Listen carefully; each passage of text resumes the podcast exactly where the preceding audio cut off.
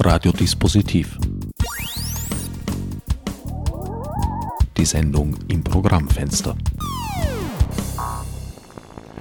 Willkommen bei Radiodispositiv. Am Mikrofon begrüßt euch Herbert Gnauer.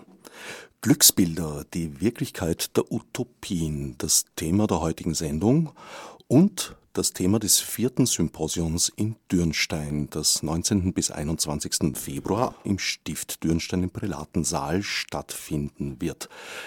Dazu darf ich nun drei Gäste im Studio begrüßen. Ursula Barz, Kuratorin, Martin Balluch und Christian Schickel-Gruber, beide Teilnehmer des Symposions. Willkommen.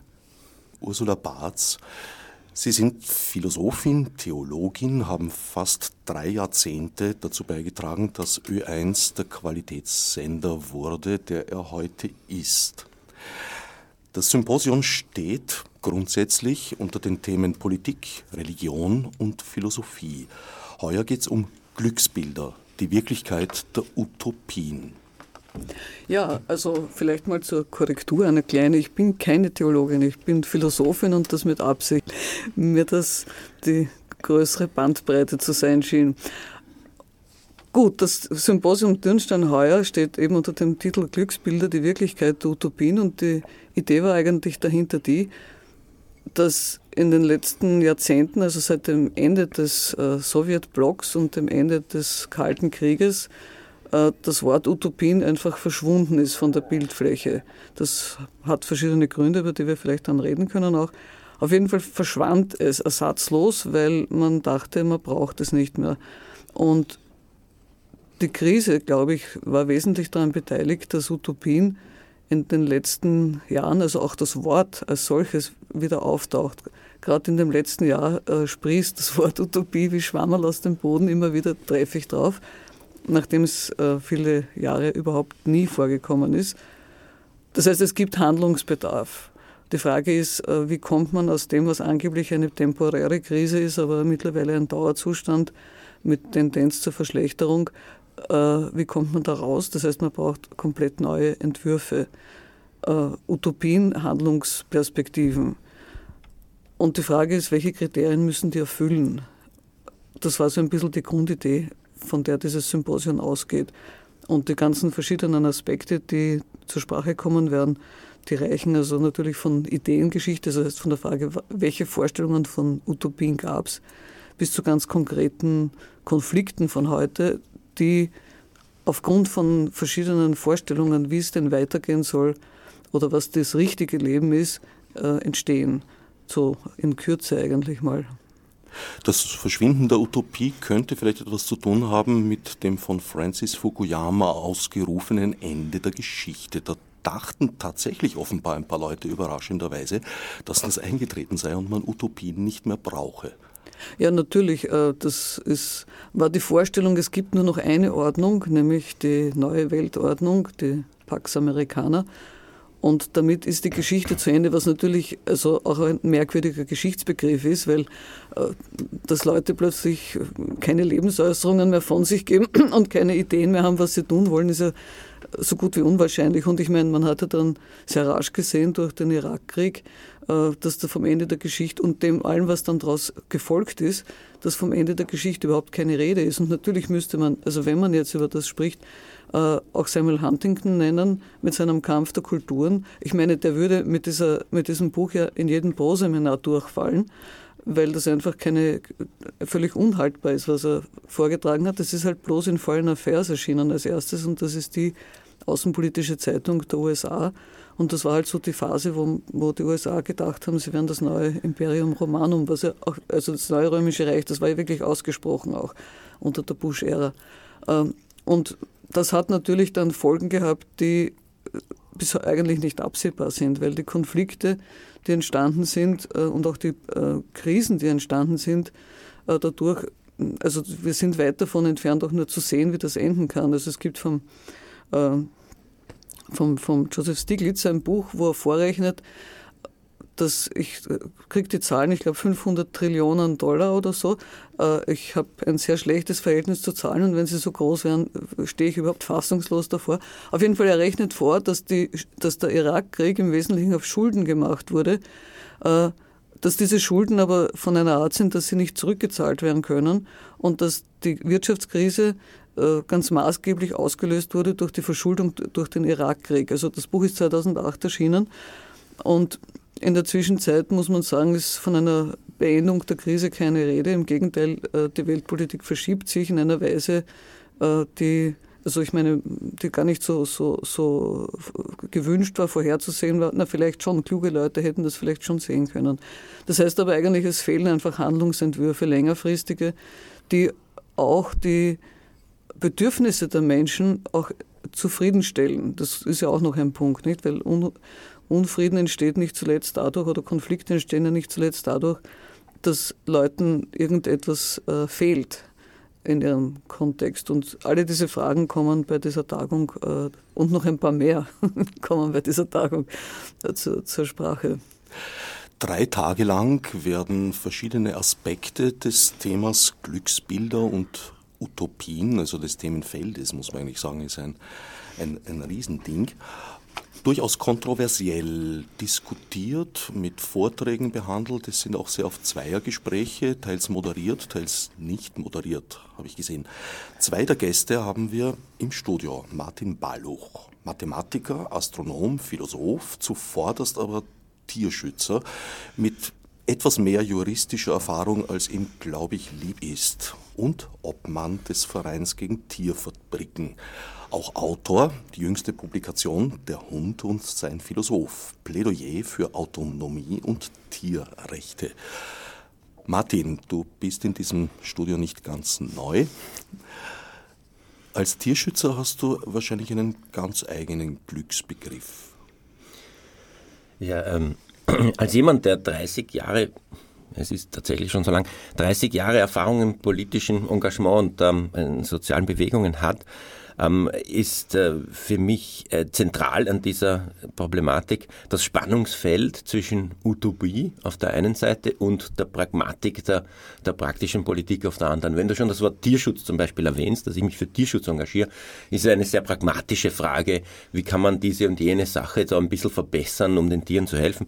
Im Gegenzug dazu, das, was in dem Buch beschrieben ist, ähm, eben Tierrechte oder eben Tierbefreiung, also eine gänzliche Befreiung, eine Utopie für eine Gesellschaft, eine Multispezies-Gesellschaft, wie ich das dort definiere, ein Zusammenleben ohne äh, den gegenseitigen, äh, also die Nutzung von, von Tieren ähm, gegen deren Willen und gegen deren ähm, eigenen persönlichen Vorteil oder gegen deren eigenen Willen eigentlich nicht. Und ähm, naja, dieses Spannungsfeld definiert ähm, ganz stark, ähm, wie, äh, sich die, wie, wie sich die politische Aktivität von so einer sozialen Bewegung entwickelt. Es ist nämlich so, dass ohne Utopie ähm, die Motivation und der Idealismus und die ganze, der ganze innere Motor wegfällt. Und ohne Pragmatik äh, man aber auf der anderen Seite sich völlig isoliert und äh, letztlich überhaupt keine Fortschritte erzielt. Und das wirklich leben zu können, ist eine Geschichte, die sehr viele Jahre braucht und sehr viel, sehr viel Annäherung. Das ist eben auch im gewissen Sinn dieses klassische Spannungsfeld zwischen Anpassung und Widerstand. Ähm, Widerstand ist notwendig, aber Widerstand kann eben auch umschlagen in, in sozusagen in eine negative ähm, Situation politisch. Ähm, und wie weit geht man mit der Anpassung und ab wann verkauft man sich? Wenn ich das Statement von Ursula Barth jetzt so subsumiere, habe ich den Eindruck, dass sehr oft an die Stelle der Utopie eigentlich die Dystopie, ihr Gegenteil, getreten ist. Wenn ich mir hingegen das Website des Vereins gegen Tierfabriken ansehe, habe ich den Eindruck, dass das Jahr 2015 dort eigentlich sehr positiv und erfolgreich begonnen hat.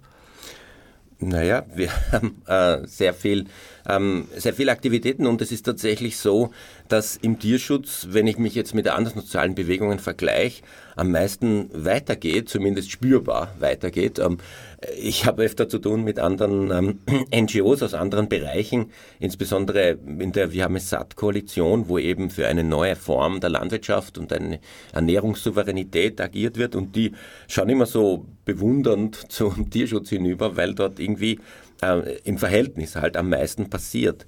Ähm, ja, das ist äh, tatsächlich so, dass man hier einen relativ positiven Blick hat. Und wenn man bedenkt, was sich demografisch tut in letzter Zeit mit dem ganz starken Ruck Richtung Veggie-Boom, dass immer mehr Menschen ähm, aufhören, äh, Fleisch zu konsumieren und Tiere zu nutzen. Es ist bei den unter 30-Jährigen schon 17 Prozent.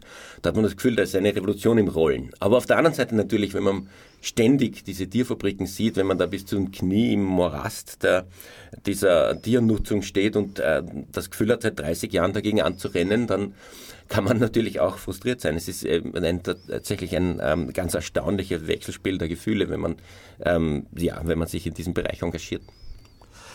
Du wirst am letzten Tag des Symposiums am Schlussgespräch teilnehmen. Das Schlussgespräch steht unter dem Thema Utopia Revisited, also die Wiederkehr der Utopie. Deine Utopie ist allerdings nicht wiederkehrend, sondern eigentlich neu. Ja, ja, das natürlich schon. Ähm, ich meine, wenn man die Kulturgeschichte und die Philosophie sich anschaut, dann gab es natürlich schon ähm, selbst in der klassisch-griechischen Antike äh, Ideen dieser Art des, ähm, des ähm, allgemeinen Mitgefühls auch Tieren gegenüber. Aber es scheint mir da mehrheitlich, also es hat natürlich noch nichts mit dem Vernunftbegriff und der Aufklärung zu tun, sondern es ist eher in einer gewissen Form spirituell motiviert, dass man sich eben denkt, die, die Seelen wandern und dann halt ähm, ist man insofern eine Familie von Seelen, die dann, egal in welcher Tierart sie letztendlich ähm, zum Leben erwachen, ähm, sind wir eine gemeinsame Familie.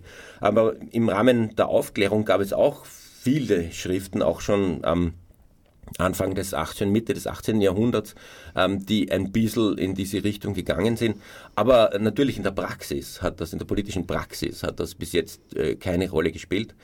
Aber ähm, es tut sich etwas in dieser Hinsicht jetzt und ähm, tatsächlich ist das insofern eine neue Utopie, die jetzt wirklich sehr viele Menschen zu bewegen beginnt. Last und least darf ich als Dritten im Bunde nun Christian Schickelgruber begrüßen, Ethnologe, Experte für Süd- und Südostasien sowie die Himalaya-Länder, Kurator des Weltmuseums Wien. Als Mitarbeiter des Weltmuseums ist, glaube ich, der Glücksbegriff zurzeit auch ein bisschen ins Wanken geraten. Fast ein bisschen eine gemeine Frage. Für die Uhrzeit auf jeden Fall. Die Geschichte ist ja bekannt. Äh, wir im Meldenmuseum haben äh, ziemlich intensiv geplant, das Museum bald wieder so zu eröffnen, wie es 2002 geschlossen worden ist. Die Planung war mehr oder weniger fertig und ja, unser Glücksempfinden ist ein bisschen geschmälert worden, wie wir dann gehört haben vom Kulturminister Ostermeier, dass wir auf weniger als die geplante Hälfte reduziert werden. Und das ist eine Tatsache, die das Glücksgefühl und Glücksempfinden nicht wirklich hebt. Hier ist eigentlich das Umgekehrte passiert. Die geplante Wirklichkeit ist in ferne Utopie entrückt worden. Ja, wobei das fast ein bisschen optimistisch ist, von einer fernen Utopie zu sprechen. Also wie es momentan aussieht, äh, wird es dabei bleiben bei dieser Reduktion. Sie werden referieren zum Thema Bruttonationalglück in Bhutan, ein Modell. Ja, äh, ich möchte ganz kurz was zu Bhutan sagen, weil das, glaube ich, nicht so ganz allgemein bekannt ist, äh, wo das ist, schon einmal. Also Bhutan ist ein bisschen kleiner als die Schweiz, circa 700 1000 Einwohner und liegt im östlichen Himalaya zwischen Indien und Tibet. Äh, über Bhutan ist meistens sehr wenig bekannt. Das, was man am ehesten kennt, ist ein staatstragendes Prinzip des Cross-National Happiness. Da muss man ein bisschen zurückgehen jetzt in, in die Geschichte, äh, in die frühen 70er Jahre damals der vierte König, momentan regiert der fünfte, damals der vierte König im zarten Alter von 17 Jahren, äh, ganz neu am Thron, sein Vater ist gestorben, er wird als 17-jähriger König und wurde kurz nach der Thronbesteigung von einem amerikanischen Journalisten nach dem Cross National Product gefragt. Was wirklich nicht beeindruckend hoch ist in einem Land wie Bhutan, wo damals zumindest noch der überwiegende Teil der Bevölkerung von der Subsistenzlandwirtschaft gelebt hat, also wo relativ wenig Wirtschaftsleistung da war. Und dem jungen, jungen König fällt so ganz spontan eine geniale Antwort, ein genialer Konter eigentlich ein auf diese Frage.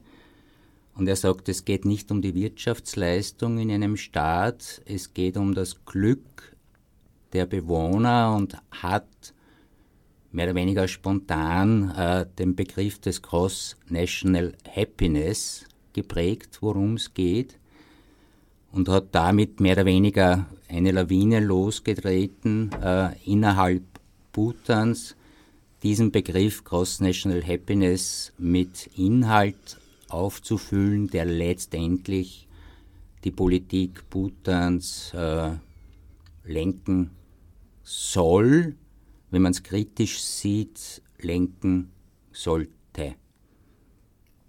Jetzt ist schon das Bruttoinlandsprodukt sehr schwer zu berechnen, beruht eigentlich auf Schätzungen. Es wird dann zwar auf mehrere Dezimalstellen genau darauf basierend weitergerechnet, aber eigentlich äh, denke ich mir, bei einem Bruttoglücksprodukt sozusagen ist das noch schwieriger. Wie misst man den Glücksfaktor? Äh, ich erwähnt habe, äh, es ist eine ganze intellektuelle Industrie ins Rollen gekommen in Bhutan und die haben im Lauf äh, der Zeit einen Fragebogen entwickelt mit knapp 250 Hauptfragen und an die 800 Unterfragen. Und im Jahr 2010 sind äh, junge, gut ausgebildete Männer und Frauen aus der Hauptstadt ins ganze Land ausgeschwärmt und haben übers, also mit äh, Zufallsgenerator ausgewählte Bürgerinnen und Bürger diese Unmenge Fragen gestellt. Also das waren Interviews, die sechs bis sieben Stunden gedauert haben. Gibt es übrigens einen ganz einen tollen Film vom österreichischen Dokumentarfilmer, das fällt mir nicht ein, Harald Friedl, der im Kino gelaufen ist, äh, zu dieser Befragung. Grundlegende Idee war, dass man anhand dieses Fragebogens äh, den Glückszustand der botanischen Bevölkerung errechnet, beziehungsweise dass die Antworten in äh, die Politik Bhutan einfließt, die auch in der Verfassung, seit 2008 gibt es eine Verfassung, äh, die festschreibt, dass Motivation allen politischen Tuns in Bhutan die Steigerung des Glücks äh, des Individuums ist. Dieser Glückszustand wurde jetzt einmal erhoben, aber eine sozusagen eine, eine, eine testende zweite Erhebung gab es jetzt nicht. Also man kann noch keine Entwicklung messen. Man kann keine Entwicklung sehen, aber äh, das Ergebnis, also das ist furchtbar kompliziert statistisch ausgewertet worden. Diese Fragen des Ergebnisses war nicht wirklich äh, beeindruckend, wenn man sich glückliche Bewohner im Himalaya vorstellt. Äh, glücklich sind nur 40,8 Prozent der Bhutanerinnen. Das scheint mir doch gar nicht so wenig. Also ich weiß nicht, ob in Österreich da. Naja, wenn man das, so eine Befragung in Österreich machen würde, ich weiß nicht, was rauskommt. Aber das Bild Bhutan ist ja immer wieder so das letzte Shangri-La, das letzte Paradies, wo alle buddhistisch glücklich sind und mit 40,8 Prozent äh, ist das Bild doch ein bisschen ins Wackeln gekommen. Wobei in der genaueren Ausrechnung es kommt raus, dass 50 Prozent der Stadtbewohner glücklich sind, aber nur 37 Prozent am Land. Wesentlich mehr Männer als Frauen glücklich sind und etwas, was das Bild ziemlich durcheinander gebracht hat, nur 9% derjenigen mit einer höheren Bildung sind glücklich. Und da sieht man schon einiges an konkreten Problemen, die im Land herrschen, wenn ich gut ausgebildet bin. Und weniger Zehntel bezeichnet sich oder bezeichnet sich, wird als glücklich errechnet. Dann besteht doch einiges an Handlungsbedarf, an politischem Handlungsbedarf. Damit wir das jetzt einigermaßen in einem Koordinatensystem uns vorstellen können, wie ist denn so der Lebensstandard in Bhutan im Vergleich, Bhutan im Vergleich zu Österreich? Jetzt fragen Sie mich wieder nach dem Gross National Product. Nein, nein, durchaus nicht. Ich, ich rede eher so von, von, von medizinischer Versorgung, Ausbildungssystem und, und derlei naja, Infrastruktur. Aus, Ausbildungssystem trägt, so eigenartig es klingen mag, ziemlich zum Unglück vieler bei, wenn man sich das vorstellt. Bildung ist frei in Bhutan und wenn junge Menschen in die Schule gehen, dann aufs College gehen, dann studieren, gehen, geht einfach niemand zurück, äh, um mit einfachsten Mitteln am Feld zu arbeiten und Tiere zu hüten und also am Land zu leben, vom Land zu leben, sondern diese Menschen, diese jungen Menschen gehen in die Stadt. Äh, hat es funktioniert, dass die Jobs äh, hauptsächlich in der Verwaltung bekommen haben, im öffentlichen Sektor, aber diese Jobs sind natürlich begrenzt. Und was jetzt in Bhutan das erste Mal auftaucht, es gibt ein massives Problem mit Arbeitslosigkeit. Die Leute haben studiert, haben etwas gelernt, haben zum Teil im Ausland studiert, sind zurückgekommen. Äh, die Eltern haben, obwohl Schulbildung frei ist, die Arbeitskraft fehlt am Land natürlich, also auch die Eltern haben massivst investiert in die Ausbildung ihrer Kinder und die finden sich dann letztendlich arbeitslos äh, in der Stadt, in einer der wenigen Städte, die es gibt in Bhutan und das erzeugt natürlich massive Probleme. Also das Arbeitslosigkeit mit allen Folgen wie Alkoholismus, Drogen etc. etc. Eine extrem steigende Selbstmordrate, also etwas in Bhutan, worüber zumindest sehr lange nie gesprochen wurde, ist jetzt eines, und auch wenn man bhutanische Zeitung liest, wird das schon langsam zu einem der Top-Themen.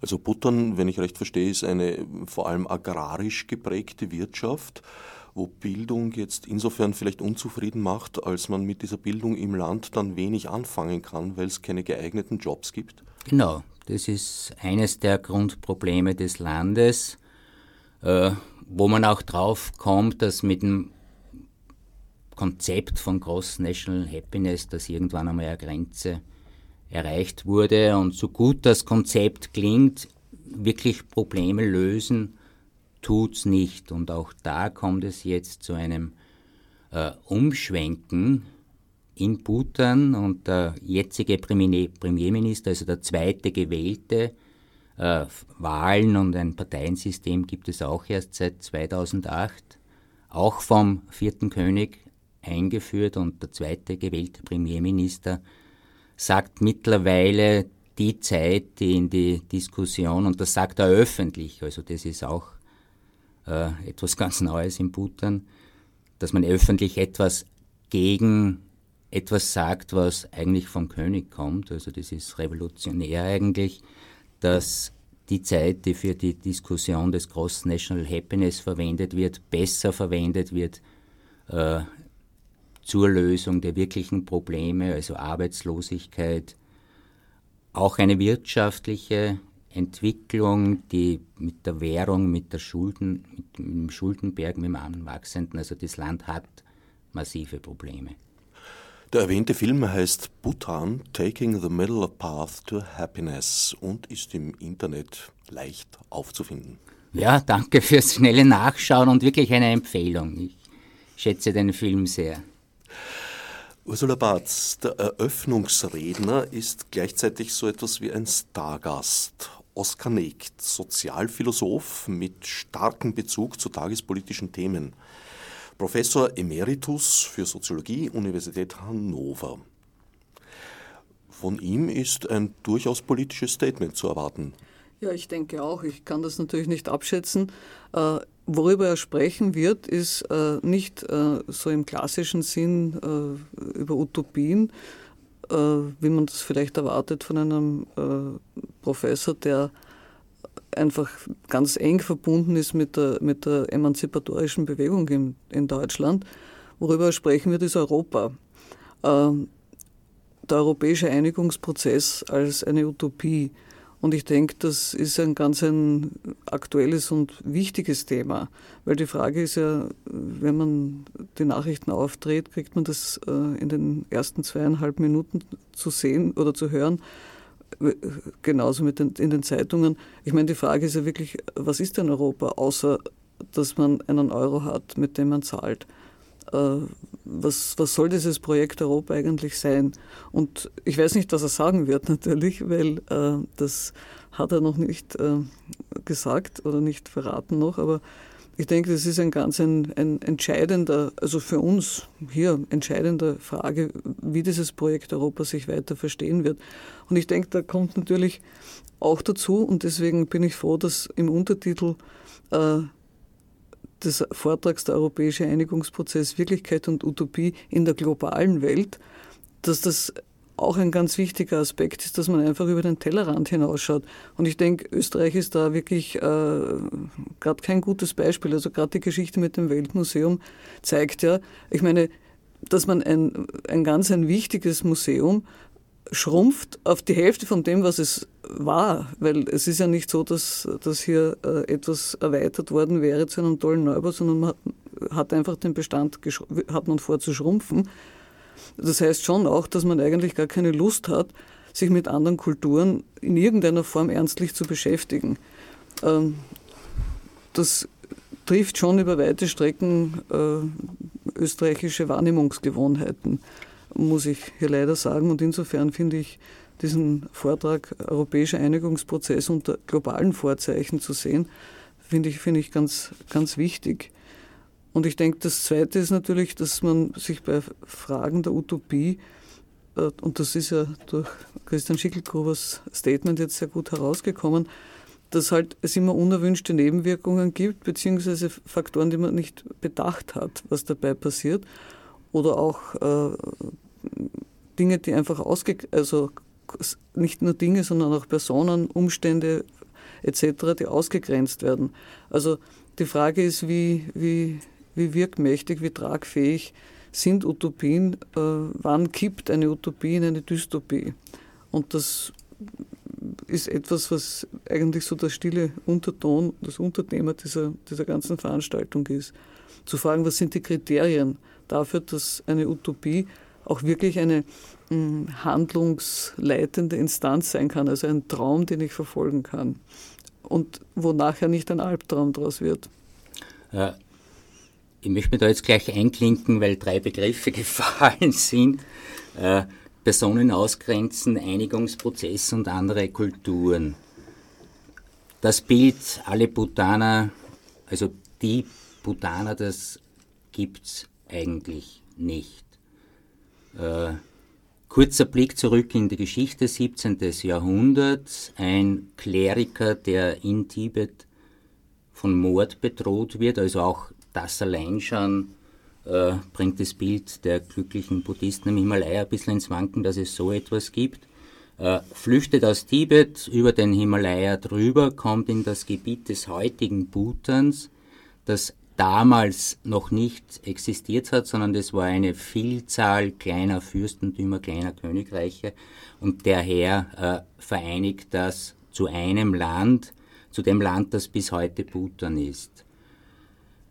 Ursprünglich und bis heute haben auf dem Gebiet äh, viele verschiedene Ethnien gewohnt, mit verschiedenen Religionen, verschiedenen Geschichten, verschiedenen Kulturen.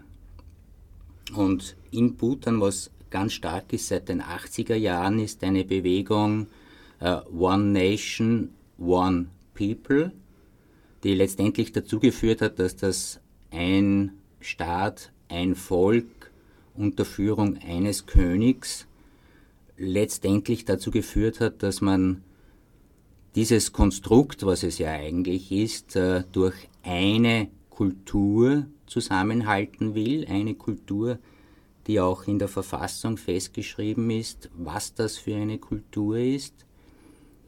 Und alle anderen äh, ursprünglichen Bewohner Bhutans finden sich in diesen Vorschreibungen nicht.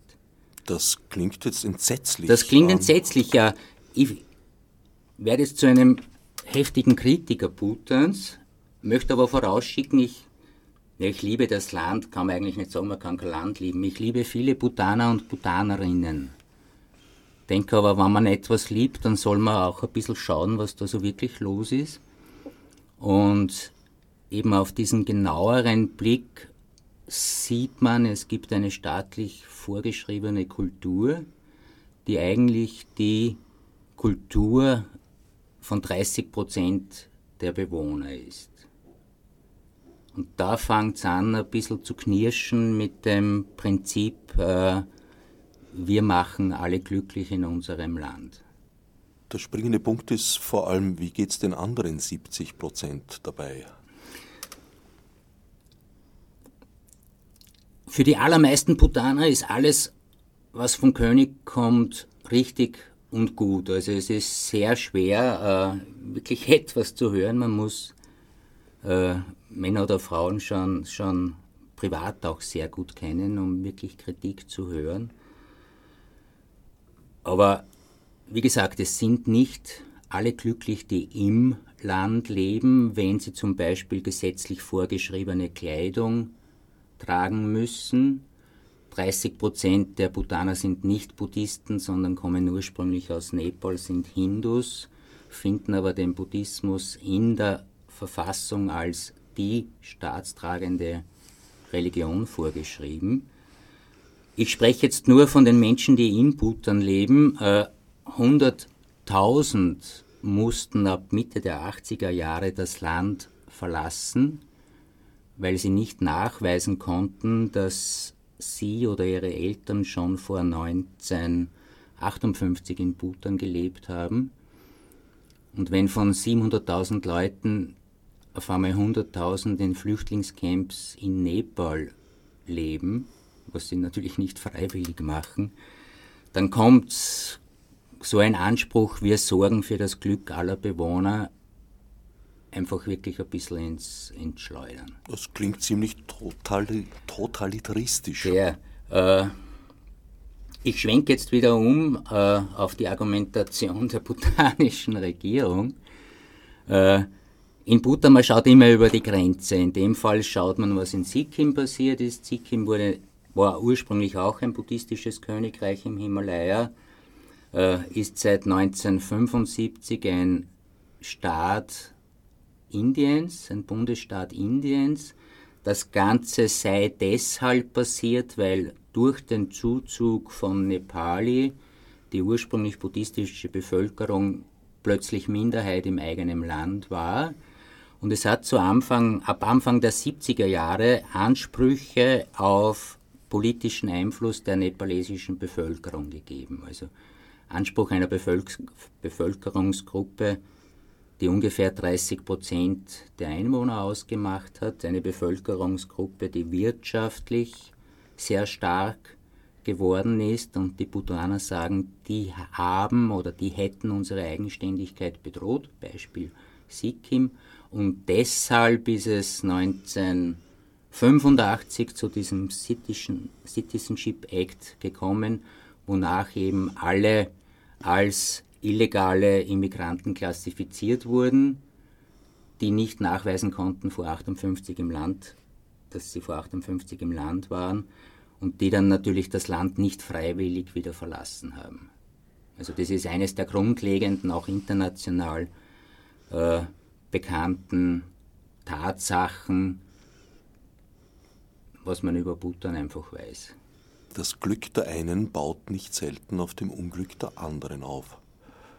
Glück ist ein, ein sehr flüchtiges Gut, möchte ich mal sagen. Ist, die Utopie kommt mir ein bisschen vor wie eine Karotte, die man so vor der Nase hat. Und wenn man sie dann vielleicht doch einmal erhascht hat und ein Stück abgebissen ist, das dann aber auch sehr schnell verdaut wieder und vergessen. Gibt es so etwas wie dauerhaftes Glück? Naja, dauerhaftes Glück. Ich meine, die Frage ist natürlich sowieso, was ist denn Glück überhaupt? Das ist die erste Frage. Äh, weil unter Glück äh, kann man zudem ganz viel verstehen. Ich meine, dauerhaft, die religiösen Utopien gehen davon aus, dass es dauerhaftes Glück gibt für den Fall, dass man sich selbst in einer Weise, mit sich selbst in einer Weise umgehen kann, dass man zufrieden ist. So. Das denke ich ist natürlich äh, so, so wahr wie falsch, weil die Frage ist, äh, wenn man zu, in allen Lagen zufrieden ist, äh, dann könnte es sein, dass man auch mit, mit äh, negativen Zuständen zufrieden ist. Also da heißt, da gibt es ein, ein, eine Spannung zum, zu einem kritischen Potenzial, die aber auch in den Religionen selber, und das ist ja auch ein Teil der Diskussion, äh, dann äh, in den Religionen selber auch thematisiert wird auf die eine oder andere Weise und auf jeden Fall heute ein, ein Thema ist.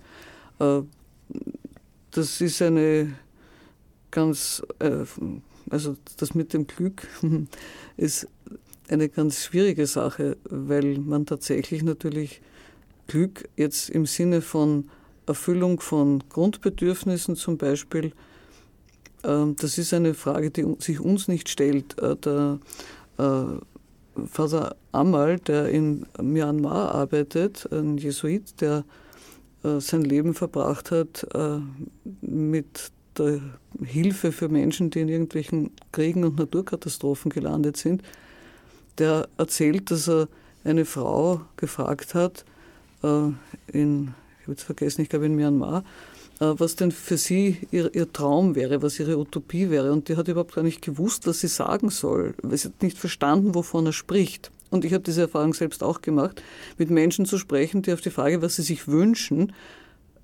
einfach nicht wissen, was, was das überhaupt ist, dass man sich was wünschen kann, weil ihre Situation so, so äh, dramatisch eng ist, dass diese Frage gar nicht auftreten kann. Und diese Frau hat dann nach längeren äh, Gesprächen hat sie dann gesagt, naja, sie hat jetzt eine Tochter und ihre Hütte ist so klein, dass die Tochter wächst jetzt. Und die Hütte ist so klein, dass sie eigentlich in der Nacht nicht am Rücken schlafen kann, weil sie sonst nicht zu zweit Platz in der Hütte haben. Und sie würde sich halt wünschen, dass die Hütte so groß ist, dass sie beide am Rücken schlafen können. Äh, da muss man dann schon sagen, da stellt sich dann schon die Frage, von welchem Glück spricht man dann. Nicht? Also so, so ist diese Skala. Ich meine, kritisch wird es einfach dort, denke ich, wo jemand oder wo ein Staat beginnt, äh, von außen her vorzuschreiben, was Glück sein soll. Wie glücklich ist man, wenn man eine vorgeschriebene Kleidung trägt? Also das macht Menschen erfahrungsgemäß wenig Spaß. Äh, wie glücklich ist man, wenn man bestimmte Vorgaben hat? Äh, da gibt es ja nun wirklich eine lange Geschichte dazu. Und da gibt es dann zu dieser Frage gibt es natürlich auch dann eine sehr, wie soll man sagen, spannende Diskussion, kontroverse Diskussion wahrscheinlich äh, mit der Catherine Brown, die berichten wird über ihre Arbeiten und Forschung zu dem Phänomen, dass junge westliche Frauen äh, zu, zur IS, also Daesh, äh, zum diesem islamischen Staat, diesem sogenannten, äh, sich dort, dass, dass das attraktiv für die ist. Äh, für die ist das offensichtlich, so sagt sie jedenfalls, eine, eine Vorstellung, dass sie dort äh, ein, ein reines und gutes Leben leben können, was natürlich in der Realität sich dann sehr rasch erweist, dass das nicht so ist scheinbar. Aber trotzdem gibt es da auch so die Vorstellung, dass es eben normative Rahmenbedingungen gibt, die ich haben muss, damit ich glücklich sein kann. Ähm, das ist auch so ein Phänomen, dass Menschen dieses Bedürfnis haben, dass sie einen Rahmen brauchen, um glücklich zu sein. Der Rahmen ist natürlich eo ipso etwas, was andere ausschließt oder was auch äh, Vorgaben macht. Also es wird dann mit ihr äh, die Frau Kütschügöl von der muslimischen Jugend Österreichs diskutieren und der Ernst Föhlinger von der Donau-Uni Krems, äh, wie das jetzt von jungen Musliminnen äh, und Muslimen gesehen wird und auch von der religionswissenschaftlichen Forschung. Der Ernst Föhlinger ist Religionswissenschaftler. Und ich bin gespannt, was dabei rauskommt, weil das auf eine gewisse Weise ein sehr, sehr, wie soll man sagen, die, die, die, Fragestellung ist nicht nur politisch brisant, sondern da geht es um ganz grundlegende Fragen auch. Wie viele Vorgaben dürfen sein, wie viele Vorgaben müssen sein, wer bestimmt, welche Vorgaben kommen. Äh, also das, das, äh, ja, ich bin neugierig, wie, das, wie diese Diskussion sein wird, gerade weil sie so, so aktuell ist. Ja, ähm, die Frage stellt sich bei emanzipatorischen Bewegungen, gab es das je, dass es, man eine Utopie verfolgt und die erfüllt sich dann und alle lösen halt ihre Bewegung auf und sagen glücklich, das war's jetzt nicht. Das ist nie, interessanterweise nie passiert. Trotzdem, wenn man von außen schaut, gibt es natürlich schon erfolgreiche emanzipatorische Bewegungen. Wir haben uns ja in der Tierschutzbewegung, die wir ja auch als eine Befreiungsbewegung sehen, orientiert an der Bürgerrechtsbewegung der 50er und 60er Jahre in den, äh, in den Südstaaten der USA vor allem, eben Martin Luther King. Und der hat ja äh, zum Beispiel in seiner äh, berühmten Rede der 1963 die Utopie beschworen, nicht I have a dream, und ähm, hat eben davon gesprochen, dass also die Nachkommen früherer SklavenhalterInnen mit den ähm, Nachkommen früherer Sklavinnen ähm, friedlich zusammenleben und zusammensitzen können. Jetzt, wenn man heute äh, Leute fragt, die eben so eine, diese Bewegung betrieben haben und betreiben, dann werden sie sagen, es gibt noch sehr viel ähm, Probleme und sehr viel zu tun. Mich würde interessieren, wenn man Martin Luther King heute fragen könnte, er ist ja dann ermordet worden, ähm, wäre er ähm, zufrieden, würde er sagen, es ist, ist was gelungen, die Utopie, da sind wir ein, zumindest ein großes Stück näher gekommen. Also ich glaube, mit einem Präsidenten ähm, eben einer, wenn man so will, eines ähm, afrikanischen Migrationshintergrunds und sei es ähm, hunderte Jahre davor, ähm, mit einem Präsidenten ähm, dieser Minderheit äh, ist, ist etwas erreicht, das sich er wahrscheinlich nicht so leicht zu träumen gewagt hätte. Ähm, auf der anderen Seite gibt es natürlich weiter Rassenprobleme. Ähm, wenn man aber dann wieder sich die 50 Jahre anschaut und die, die Rassentrennung zu dieser Zeit dort, dann ist auch wahnsinnig viel geschehen. Also es, es relativiert sich natürlich alles etwas, aber ähm, die Utopie hat damals ganz klar ähm, diese Bewegung ermöglicht und angetrieben und die, die sozusagen die Urväter oder die Großväter dieser Bewegung wären wahrscheinlich ziemlich glücklich, wenn, das, wenn sie gewusst hätten, dass das letztlich so ausgeht. Allerdings folgen natürlich nach Brecht, nach den Mühen des Aufstieges sofort die Schwierigkeiten der Ebene. Klar, ich meine, es ist einfach so, in dem Moment, in dem ich an einem System was verändere, also einen Faktor verändere, verändere ich das System als Ganzes. Und das heißt, ich kann nicht erwarten, wenn ich zum Beispiel äh, eine legale Situation schaffe, die zumindest pro forma äh, um bei dem Beispiel Rassentrennung zu bleiben, in den USA, wenn ich das aufhebe, heißt das ja nicht automatisch, dass erstens mal nicht automatisch, dass sämtliche Strukturen sich ändern. Zum Zweiten ist natürlich dann auch abzusehen, dass das System als solches auf diese Veränderung reagiert. Das heißt, dass sich neue Formen von Diskriminierung bilden, was tatsächlich auch der Fall ist. Äh, ich meine, die Mehrzahl der Bevölkerung, der, der Bevölkerung der Gefängnisse in den USA ist schwarz zum Beispiel. Also da könnte man jetzt, und da könnte man ganz viel anführen. Also das ist irgendwo so die Schwierigkeit. Äh, an einer Ecke gibt es einen Fortschritt, auf der anderen Seite ändert sich nicht so viel, wie man möchte, aber ich unterstütze das sehr, dass es durchaus einen Fortschritt in der Geschichte gibt. Ich bin zwar keine Fortschrittsoptimistin jetzt in diesem Sinn, aber ich denke allein der Umstand, dass es sowas wie Menschenrechte gibt, äh, als appellative Instanz, ist ein Riesen, eine Riesenveränderung was ja nicht heißt, dass es deswegen äh, die Menschenrechte überall eingehalten werden. Von Tierrechten mal überhaupt zu schweigen, das ist noch ein zweites Thema, aber ich denke, das ist einfach äh, eine, eine, eine, man ist auch vielleicht zu ungeduldig, nicht? Man muss einfach denken, dass die Entwicklungen äh, auch der menschlichen Strukturen äh, langfristig sind und über die Generationen hinweg gehen.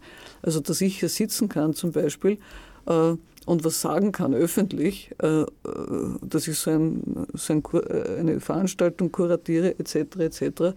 Das, das, das, danke ich einfach den vielen, vielen Frauen, die im 19. Jahrhundert, auch im 20. Jahrhundert sich bemüht haben, für die Rechte der Frauen eingesetzt haben und zum Teil also auch massive Verfolgungen und Nachteile hatten.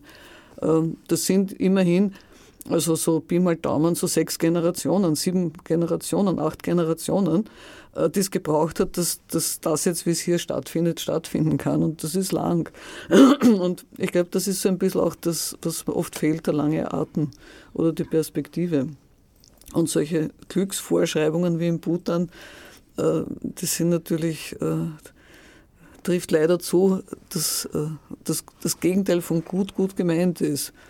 Ja, ich, muss jetzt wieder, ich muss jetzt wieder Button ein bisschen verteidigen. es, wird in Bhutan nicht definiert, was ist Glück. Ja, ich meine, das wäre eine philosophische Diskussion, die war wahrscheinlich endlos. Äh, was gemacht wurde und auch nach wie vor in der Diskussion wird in Bhutan, dass man Verhältnisse schaffen will, dass der Mensch halt glücklich lebt, eh, so ähnlich wie die Frau Barz jetzt gesagt hat. Und in Bhutan sind es, ursprünglich waren es vier Grundpfeiler, was Glück ermöglicht. Das ist einerseits äh, gute Regierung, nachhaltige sozioökonomische Entwicklung, Erhalt der Kultur und Erhalt der Umwelt. In Bhutan steht zum Beispiel in der Verfassung, dass 60 Prozent des Landes bewaldet bleiben müssen. Momentan sind es 70, aber 60 müssen bewaldet werden. Und im Zuge der Entwicklung des Konzepts steht man momentan bei neun sogenannten Domains, bei neun Bereichen, äh, quasi Rahmenbedingungen. Da ist dabei ganz allgemein sowas wie Lebensstandard, äh, Gesundheit, Erziehung, Verwendung von Zeit, gute Regierungsführung der Herrschenden. Ist einmal ganz, ganz spannend, glaube ich. Dann steht drin ökologische Diversität, äh, psychologisches Wohlbefinden. Wenn nach dem psychologischen Wohlbefinden gefragt wird, ist eine Frage zum Beispiel, wie viel Zeit äh, meditieren Sie am Tag? Eine andere Frage ist, haben Sie im letzten Jahr mal an Selbstmord gedacht? Also das ist letztendlich schon irgendwie spannend, dass die Herrscher äh, die Leute befragen, wie geht's ihnen? Es ist zwar wird angenommen, dass je mehr man meditiert, umso glücklicher ist man und dann kommt raus, dass 82 Prozent gar nicht meditieren. Und das als Handlungsanleitung zu nehmen für eine konkrete Politik, wenn rauskommen würde, dass die Kinder in der Schule meditieren lernen und nicht nur die, die halt Mönch werden oder Nonne werden und ins Kloster gehen, dann ist, glaube ich, das Potenzial wäre da, dass wirklich besser wird. Ich glaube, eines der Probleme ist auch, dass man sozusagen die Qualität der Karotte, bevor man nicht hineingebissen hat, ganz schwer beurteilen kann. Sie erweist sich öfter mal als Pappmaché oder auch noch weit schlimmere Materialien. So ist es, aber ich hätte jetzt gern mal von Martin Balluch gehört, wie schaut, soll eigentlich so eine Gesellschaft äh, mit befreiten Tieren äh, aussehen? Das ist ja doch eine wirklich beschreib, also beschreibbar als Utopie. naja, es ist eine naja, konkrete Utopie. Ich habe in meinem Buch das äh, die Multispezies-Gesellschaft genannt. Ähm, das Ziel, eben die Autonomie aller autonomiefähigen Wesen grundsätzlich anzuerkennen und zu respektieren. Eigentlich auch den Gedanken von Immanuel Kant, dass man eben ähm, äh, die Wesen als Zweck an sich zu respektieren hat, die eben in der Lage sind, ähm, selber Zwecke zu setzen und dass das eben auf Tiere zutrifft. Also grundsätzlich äh, heißt äh, für, ähm, für uns die Vorstellung, dass Tiere autonom leben können, nicht, dass man was weiß ich, alle Hunde aussetzt und sie laufen dann irgendwo frei herum und müssen für sich selbst sorgen, ähm, sondern Autonomie bedeutet, dass, äh, dass man sehr eben abgestuft und differenziert die Situation betrachtet. Da gibt es einerseits die, äh, die Wildtierpopulation, da wäre die Autonomie oder die Utopie, dass sie äh, in autonomen Bereichen vollständig selbstständig leben können, so ein bisschen Nationalparkartig, nur ähm, ist halt Nationalpark ein bisschen zu klein und ein bisschen zu patchworkmäßig. Also das müsste, müsste größer sein ähm, und äh, zusammenhängend halt möglich sein. Ähm, das, der zweite Teilbereich ist dann die sogenannten domestizierten Tiere, also jene Wesen, die nicht mehr äh, von sich aus halt alleine in, ähm, äh, in einer Wildnis leben könnten, die natürlich in äh, Familienanschluss, im Anschluss an menschliche Gruppierungen gemeinsam und die würden eben, das ist die Idee oder die Utopie, eine gemeinsame Multispezies-Gesellschaft bilden äh, wobei man eben jene domestizierten Tiere, die dann eben unter den Menschen leben, dass man diesen Wesen so viel Autonomie ermöglicht, wie das nur irgendwie äh, geht. Ähm, die Praxis ist für mich eben das äh, Zusammenleben mit meinem Hundefreund, ähm, da merkt man, dass eben dieses Wesen, wenn man eben sich die Persönlichkeit entfalten lässt, durchaus äh, sehr, sehr autonom leben kann, auch ähm, in der Gesellschaft, auch mit den Abhängigkeiten, die man da hat. Letztlich bin ja auch ich nicht autonom in dem Sinn, dass ich einfach tun und lassen kann, was ich will. Und ich kann mich auch nicht eigenständig ernähren, so wie die Situation ist. Da bin ich auch abhängig von der Gesellschaft. Also ich überschätze oder wir tendenziell überschätzen unsere Autonomie und unterschätzen die äh, von den Tieren um uns. Und ähm, die, ja, die Perspektive wäre eben ein ein möglichst gleichberechtigtes Zusammenleben. Problematisch wird es mit den sogenannten Kulturfolgertieren, die eben äh, nicht äh, in der, äh, also die man sozusagen nicht verdrängen kann aus der Gesellschaft, die aber nicht domestiziert sind, wie eben Ratten oder Tauben. Äh, mit denen ein Zusammenleben zu finden, das ist dann wahrscheinlich die größte Herausforderung an die Utopie. Aber was ich ähm, sozusagen als Schlussstatement, wenn ich auf die Uhr schaue, sagen würde wollen, ist, dass ähm, dass äh, sich trotzdem, auch wenn man das eben immer so als selbst aktiver, politisch aktiver Mensch ähm, nicht wirklich objektiv sehen kann, trotzdem tut sich viel ähm, und entwickelt sich die Gesellschaft, selbst in unserem Thema Tierschutz, selbst wenn es so viele Tierfabriken noch überall gibt und selbst wenn ähm, es so, noch immer normal ist, ähm, dir nicht nur die Autonomie zu nehmen, sondern auch das Leben, um etwas so eigentlich Lächerliches äh, von ihnen zu bekommen wie ein, wie ein Fleisch zum Essen, das man ganz leicht ersetzen könnte durch pflanzliche Nahrungsmittel. Trotzdem hat sich da viel getan. Vor 30 Jahren ähm, habe hab ich vegetarisch bereits gelebt, vor 26 Jahren bin ich vegan geworden. Und wenn man da sich anschaut, wie war da die Gesellschaft, wie verrückt wurde man da angesehen, was gab es da für eine Infrastruktur, nämlich gar keine. Es gab überhaupt keine Alternativen, äh, es war fast nicht möglich, ja, in dieser Gesellschaft ähm, diese Idee zu leben. Heute ganz anders. Heute ähm, ist es, äh, heute gibt es ja Geschäfte, die, also es gibt, es gibt Modeschauen, vegane Kleidung. Es gibt äh, 153 vegetarische Restaurants in Wien allein. Ähm, also da hat sich derartig viel verändert und das war, da war die Utopie dahinter eine sehr, sehr treibende Kraft. Und ja, man muss dann immer wieder mal einen Schritt zurückschreiten, um zu sehen, dass man, äh, dass sich da doch eine, eine starke Entwicklung ähm, getan hat. Wer Gefallen an Martin Balluchs Utopie gefunden hat und sich darüber auf dem Laufenden halten möchte, kann das jeden Freitag 11 bis 12 Uhr tun. Da läuft nämlich seine Sendereihe Tierrechtsradio auf Orange 94.0. Ursula Barth, eine weitere, nein, nein, eigentlich eine weitere Wirklichkeit, die sich soeben zur Utopie verflüchtigen dürfte, ist Ö1 und das Funkhaus. Gerhard Ruiz bläst diese Woche zur Rettung des Funkhauses wieder einmal. Äh, ich glaube, Donnerstag, jawohl, Donnerstag, 19. Februar, 18 Uhr, lädt er zur Gründung des Verbandes der Gebührenzahler und Gebührenzahlerinnen ins Literaturhaus. Teilen Sie diese Utopie? Halten Sie das für realistisch? Naja, ich denke mal, das ist gar keine Frage von Utopie, sondern es ist eine Frage von äh, von dem, wie eine Demokratie funktionieren soll. Eine Demokratie braucht, und das äh, ist ja nichts besonders Neues, eine äh, gute öffentlich-rechtliche äh, journalistische Berichterstattung. Und ohne eine, einen öffentlich-rechtlichen Journalismus, ohne eine breite Information von Bevölkerungs, der Bevölkerung und die möglichst von unmittelbaren Wirtschaftsinteressen frei ist, äh, kann eine Demokratie eigentlich nicht funktionieren richtig, wenn es eine Demokratie denn sein soll. Also das mag vielleicht die Utopie dabei sein.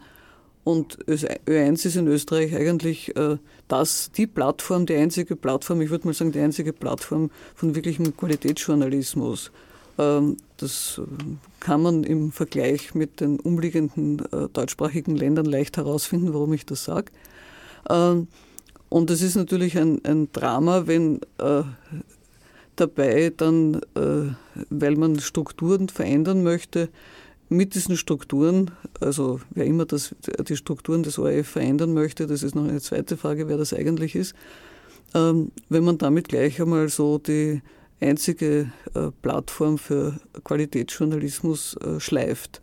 Weil es geht ja nicht nur ums Funkhaus, ich meine, das Funkhaus ist ein schönes Haus und es ist optimal für die Leute, die für eins arbeiten. Ich meine, ich habe das ja lang genug gemacht, weil es einfach am, am, am Herz der, der Stadt ist und nicht weit weg wie der Königelberg. ähm, wo man eigentlich in der Einschicht ist. Äh, also rein fahrzeitmäßig braucht man in der Innenstadt eine Dreiviertelstunde und wenn man Taxi nimmt, äh, kann man sich mal ausrechnen, was das dann kostet. Ne? Also was dann Kosten dazukommt, wenn das ganz schnell gehen soll. Also beim Radio geht alles ganz schnell. Um 10 ist die Pressekonferenz, um 12 ist das Mittagsjournal. Das geht dann nicht mehr. Ähm, gut, und ich denke, das ist da geht es eigentlich vor allem um die Frage, was wollen denn äh, Menschen in Österreich für einen Staat? Was wollen sie, wie wollen sie denn leben? Wollen sie äh, eine Demokratie oder wollen sie was anderes? Äh, und das ist, scheint mir die eigentlich entscheidende Frage zu sein. Ich meine, jenseits der Frage der Erhaltung des Funkhauses. Und darum finde ich die Geschichte mit dem Verein der Gebührenzahler ja mal einen Schritt äh, in diese Richtung. Wie gesagt, Donnerstag, 19. Februar, 18 Uhr im Literaturhaus Wien 7, Zieglergasse 26a. Wobei in die Liste der Plattformen für Qualitätsjournalismus möchte ich jetzt natürlich auch die freien Radios ein wenig hinein reklamieren. In diesem Zusammenhang werden wir auch berichten. Gerhard Ruiz wird Gast in dieser Sendereihe sein und von seiner Plattform, von seinem Verband berichten. Damit sind wir fast am Ende der Sendezeit angelangt. Es geht sich noch ein ganz schnelles Schlussstatement aus. Wer mag es übernehmen? Na, alle deuten auf mich, da bleibt ja wohl nichts anderes.